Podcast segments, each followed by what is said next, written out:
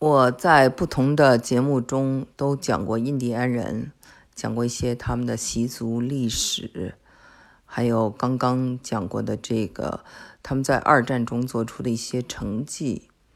我呢，今天还是再想讲讲印第安人，为什么呢？因为今天呢是美国的十月的第二周的星期一，这一天呢通常是。哥伦布日就是一个曾经的法定的啊假假期假日，但是现在呢，因为大家很多人开始做了这个反思，对哥伦布当年他们登陆以后残杀印第安人啊，在有这种史册记载说，波哥伦布登陆后五十年。印第安人差不多从一千万变成了五百万，啊，所以呢，就是不在这个很多州啊，已经不再过这个哥伦布日，包括休斯顿，像今天孩子们照样上学，不再过这个节日。然后很多的地方呢，把这个哥伦布日改叫做啊原住民日。印第安人为什么？我觉得让我感兴趣呢。第一点就是，他们跟我们中国人长得很像啊。那有呃历史记载，他们是呃北方的阿尔泰人，通过白令海峡到达的这个美洲。所以呢，我们看到有些电影啊，表演表现这个印第安人的陈冲有在演。所以呢，嗯，他们跟这个红种人呢，跟黄种人有一定的。嗯，相貌上的亲近啊，可能也有一定的这种呃血缘。另外，他们的萨满啊，他们的宗教和呃蒙古啊、西藏啊都很像，萨满教。再一个呢，就是呃，他们就是因为他们呃，英文里头有一个词叫做 genocide，就是种族灭绝。在这之前，大家对这个“种族灭绝”这个词啊用的并不多啊，所以呢，那个 “genocide” 这个词就是啊，在比如说二战时对这个犹太人的大屠杀也用过这个词儿 “genocide”，啊，就是把这个基因整个这个基因全全部消灭，有这个意思。那么他们的经历，呃，是。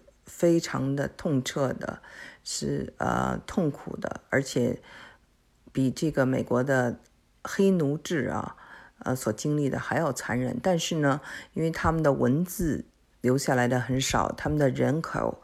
被呃这个灭绝的剩下的人，就因为经过了种族灭绝嘛，所以剩下的人口也比较少，所以很多历史没有记载下来。记载的呢也是很多是白人有一种救赎的心理，就是他们看到的种种呃写下来了，嗯，他们感到不平，呃，这这个呢就是我觉得。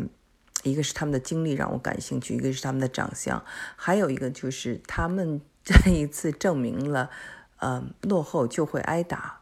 嗯，在他们登陆，就是哥伦布登陆的时候，嗯，印第安人大部分还处在新石器时代，所以呢，哥伦布在他的日记里呢，他就在想啊。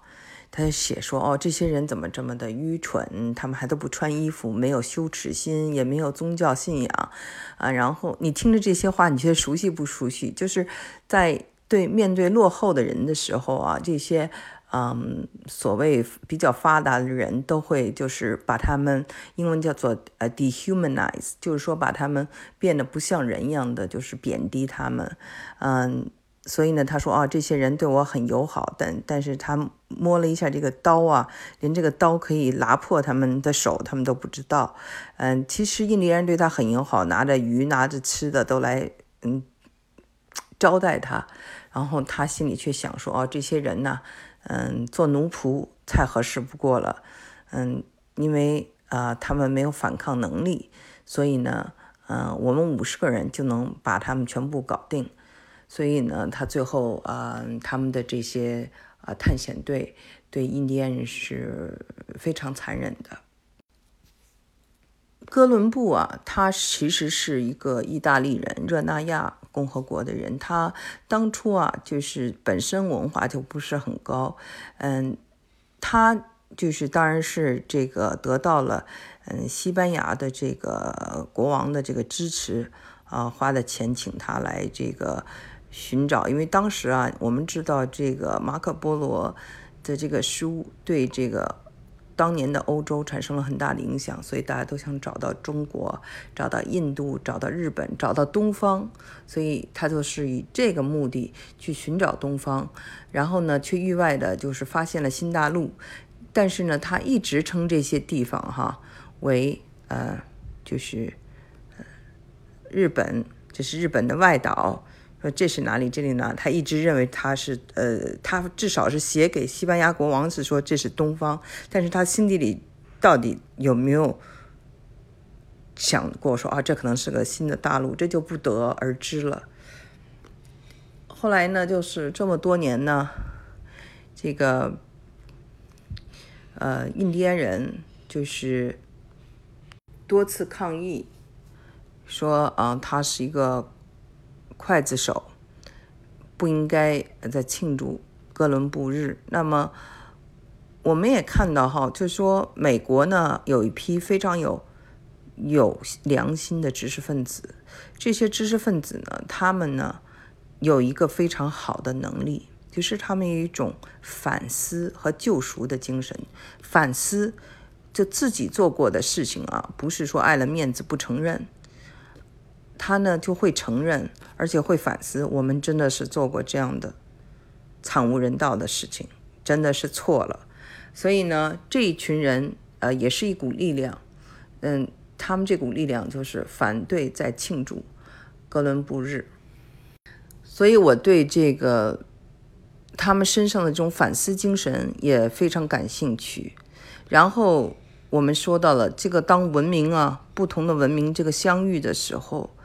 它因为一个是原始的、和平的、温温良的，另外一个呢是比较就是有侵略性的和就是这样的两个文明啊所产生的冲突中，这个这个落后的文明被称为是野人的、不开化的、没有信仰的，呃，这种说法，然后自己呢就是。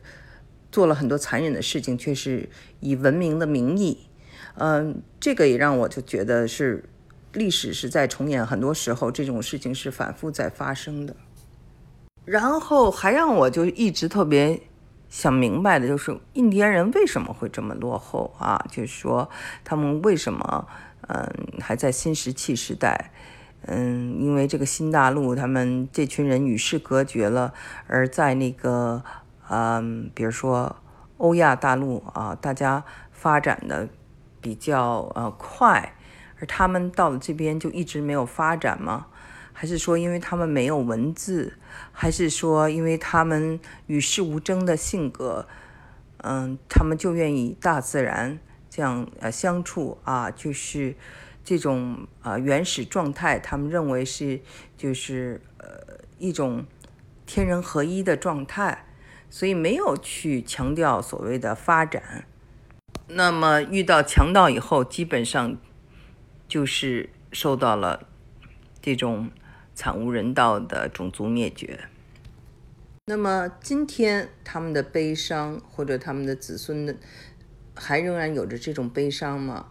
我想还是有的，因为在印第安人的部落里，啊，就是今天不管是在北美洲的。加拿大还是在美国啊？这种自杀率在印第安人的部落都是很高的。有人就问我说：“那拉丁裔跟这个美洲的土著印第安人有什么不一样呢？”呃，其实还是非常不一样的，因为拉丁裔呢，它是完全被这个西班牙的这个征服者或者是天主教徒们呢。给同化了，他们很多人是说西班，他们是说西班牙语，而且很多人是信天主教，嗯，这个呢是成为他们生活的主要的一部分，而他们自己的这些呃过往的语言习俗，大部分呢就都丢弃了。所以这个呢是呃印第安人啊，北美的土著和拉美的这种印第安人。